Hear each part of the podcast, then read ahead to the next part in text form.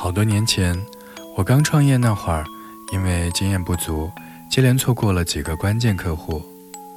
我开始怀疑自己的能力，整晚失眠，整日不出门，一度陷入焦虑之中。某天的一个清晨，我爸邀请我出去走一走，他给我讲了这样一个故事：在印度的一个车站上，一个贫民窟的孩子坐在椅子上休息，他衣着褴褛。连鞋都没有。没一会儿，车站里陆陆续续的来了很多等待坐车的人，在一片的拥挤当中，一个富人家的孩子在上车的瞬间，一只鞋被挤掉了。那个贫民窟的孩子捡着这只鞋，想还给这个富人家的孩子。可是呢，这火车越开越快，那个贫民窟的孩子怎么也追不上。这个时候，我爸问我：“你猜后来怎么样了？”我摇了摇头。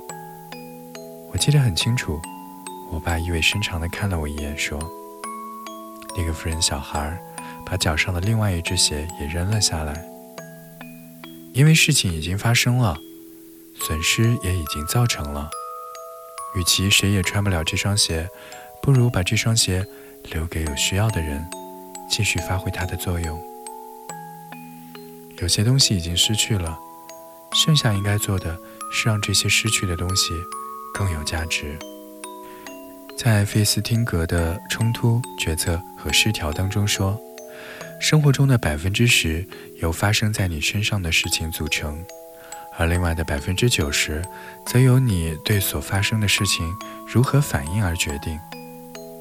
他讲了这样一个经典的故事。卡斯丁早上洗漱，将高档手表放在洗漱台边。妻子怕水淋湿，就顺手放在了餐桌上。儿子拿面包的时候，把手表碰到地上给摔坏了。卡斯丁把儿子揍了一顿，便和妻子吵了一架。卡斯丁去公司忘了拿公文包，又马上转回家。家中没人，只好打妻子的电话要钥匙。妻子急忙往家赶，撞翻了路边的一个水果摊。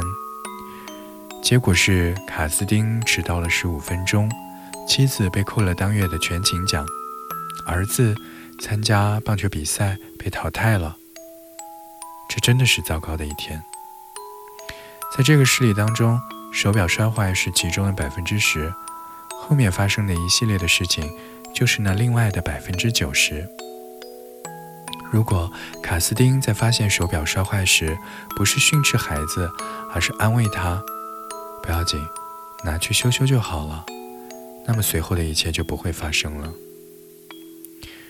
我们改变不了那些已经发生的事情，但是啊，我们可以改变自己的心态。你有没有过这样的经历呢？熬了几个大夜，更改了无数次的设计方案，终于完成，你把方案交给了老板。这时候，老板说：“客户决定用他们自己的设计。你为了一个项目，参考了无数的资料，写了十几份的报告。这个时候，项目负责人说：‘你把手头上的资料交给其他人，以后由他负责。’这个时候，你是在心里大骂老板，还是冷静下来，仔细想想，到底是哪个环节出了问题呢？”电影《等风来》当中。美食专栏作家程雨萌本来应到托斯卡纳进行美食采访，他为了去意大利筹备了三个月，做足了各项准备，但是接到了通知不让他去了，给他安排到了尼泊尔的博卡拉。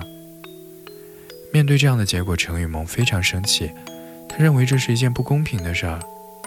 可是面对主编的责难，程雨萌决定最后还是去。这个世界本来就不是公平的，这个世界也没有理所应当的事儿。不公平的事儿每时每刻都在发生。重要的不是它公不公平，而是知道这件事儿不公平之后，我们应该怎样面对。你选择不去，只是一句话的事，但如果你去，就会有更多的机会。人之所以有情绪，是因为我们看问题的视角单一。只看见了我们失去的不好的一面，而忽视了很多事情背后的东西。总说风水轮流转，生活里总有特别倒霉、事事不顺心的时候，总有付出努力得不到回报的时候，总有灰头土脸、特别迷茫的时候。当这些问题出现在你的脑海里，你别总是纠结：我为什么会生病？为什么会失恋？为什么会倒霉？看问题的角度，往往决定了事情的结果。由这件事为什么要发生在我身上，转换为这件事情想教会我什么。抱着这样的想法，你就会一直成长，成长为更好的人。